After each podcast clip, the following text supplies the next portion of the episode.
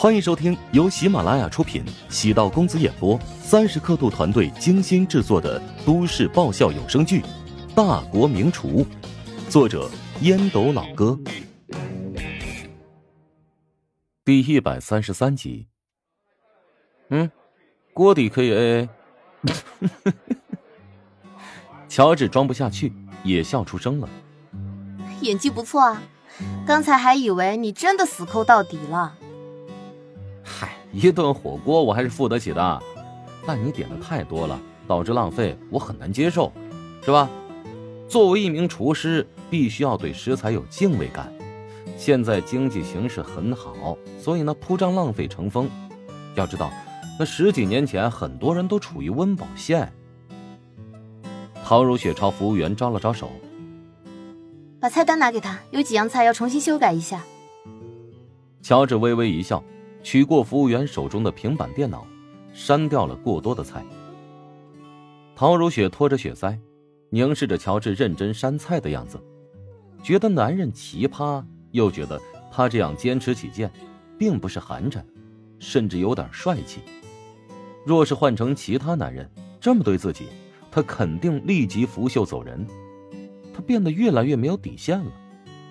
这男女在一起啊。原本就是不断削弱底线的过程，无限包容对方的缺点，强化对方的优点，那样才能相濡以沫。陶如雪觉得乔治抠门并不是什么缺点，而是罕见的优点。那啥，就是人人打肿脸充胖子的年代，抠门就成为了一股清流。锅底上的很快，鸳鸯锅，一半白一半红，菜逐一上齐。陶如雪开始下菜，下菜的速度惊人，一盘一盘的朝锅里倒。乔治提醒道：“哎哎，那个牛肚、黄喉啊，这个羊肉卷这些比较容易熟的食材要涮着吃。”哪有那么麻烦？陶如雪不管乔治的提醒，很快将锅里填满，火锅变成了东北乱炖。虽然看上去没什么美感。倒也能刺激食欲。乔治没有再说什么，吃什么、怎么吃，其实根本不重要，关键是和谁吃，吃的心情如何。即使这家火锅的口味一团糟，但乔治永远记得此情此景，因为这是他和陶如雪很重要的一次约会。祝贺你拿到了第一名。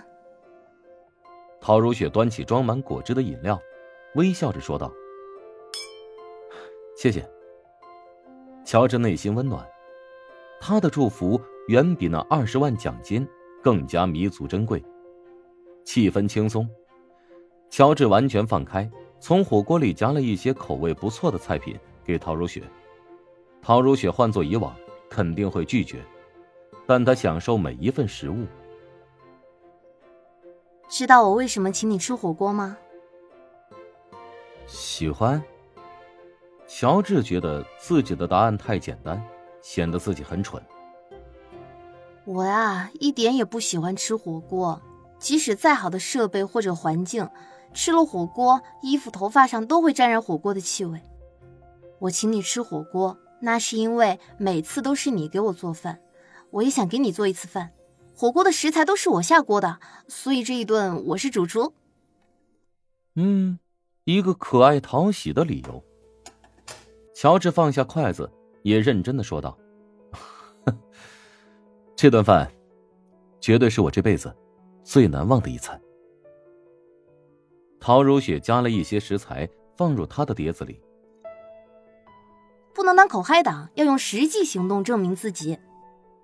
乔治无奈的耸了耸肩，开始对付碟子里越来越高的食材。虽然他是个厨子，但是并不是大胃王。吃了半个小时，实在吃不动了，指着自己的喉结部位：“那个不行了，哎呀，已经已经到这儿了。”陶如雪突然笑了起来，宛如雪莲般绽放，看得乔治呆了呆。隔壁桌两个男人一直偷偷的打量陶如雪，看到陶如雪此刻的妩媚，顿时呆了一呆，其中一个人的筷子都砸到桌子上了。乔治突然觉得有点得意，因为自己的媳妇儿如此动人。女人需要购买各种各样的名牌护肤品装点自己，而女人，则是男人最好的装饰品。乔治发现自己的心态很扭曲，前一秒还因为陶如雪跟同事说话而嫉妒，现在呢又因为媳妇儿受万众瞩目而骄傲。所以呢，结论就是，男人也是复杂的动物。好啦，我也不逼你了。今天你的表现我很满意。陶如雪本来吃的就不多，何况她的胃口早就已经被乔治养刁了。火锅的味道一开始还能刺激他的味蕾，但是吃多了之后，便觉得满是调味料的味道。陶如雪喊来服务员：“买单。”刚才您身边的这位先生已经买过单了。陶如雪扫了一眼乔治，乔治抬头故意看天花板上的吊灯。陶如雪好笑，乔治还算能做点人事儿。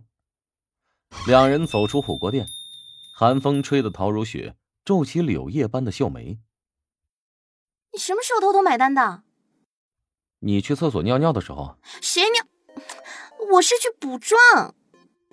然后陶如雪扑哧笑出声。你没有想象中那么抠门啊！每天住在你家，你没收我房费，我请你吃顿饭不亏。乔治倔强的守护着吝啬鬼的形象。你还真是个守财奴。或许我妈……你妈怎么了？没什么。陶如雪将后半截话硬生生的吞进了肚子里。或许我妈正是因为看中你是个守财奴，能够帮助陶家守住辛辛苦苦打拼下来的家业。所以才会让我们俩结婚，啊，这是陶如雪想说的，但是没说。陶如雪和陶如霜虽然不是那种肆意挥霍的类型，但他们，并非是合格的继承人。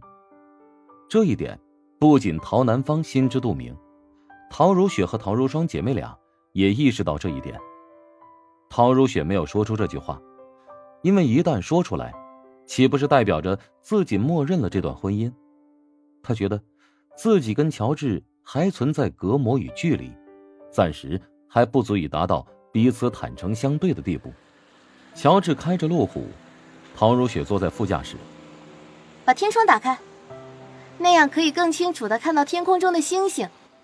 拒绝，你感冒刚刚好，不能让你受凉。这就是咱们最大的问题，你总是在关心柴米油盐酱醋茶。乔治扫了一眼陶如雪的侧脸，街边的路灯扫在她脸上，流光下的五官显得神秘而精致。再给彼此一点时间吧，要么我变得浪漫，要么你变得也关心一日三餐，如何？好啊。陶如雪心想，应该可以两点时间。乔治认真的在大脑幻想一个画面。陶如雪怀里抱着一个 baby，自己的怀里也抱着一个。陶如雪或许可以自己活得像仙女，但为了孩子，总得落到凡间。baby 饿了得喝奶啊，尿了得换尿不湿啊，病了得送医院，长大了得买新衣服。画面不仅温馨，而且甜蜜。其实呢，想要改变你，特别简单。怎么？我们要一个或者两个 baby。去死啊，坏蛋！爱情改变不了你，那母性应该能改变你啊！给我赶紧住口啊，不然我要跳车了。乔治笑了笑，被惹急了的陶如雪很有意思，会露出小女孩的稚气，有别于正常的优雅冷傲。路虎停到车位上，陶如雪先下车，门口一个人影晃动。她被吓了一跳，警惕的说道：“是谁？”乔治也连忙跳下车，挡在了陶如雪的身前。“这个闺女啊，老爸都不认识了。”史嘉诚从阴影中走出来，身材高挑，足有一米八五，脊梁挺直，模样清俊，标准的老帅哥。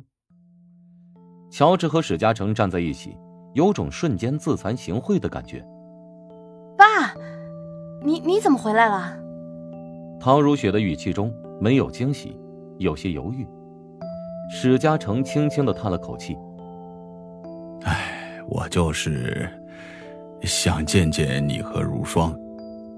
如霜在外地，见到你我也就安心了。”史嘉诚深深的看了一眼乔治，默默的朝远处走去。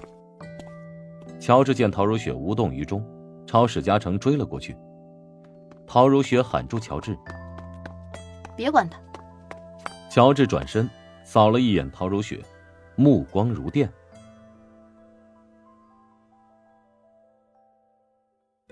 本集播讲完毕，感谢您的收听。如果喜欢本书，请订阅并关注主播。喜马拉雅铁三角将为你带来更多精彩内容。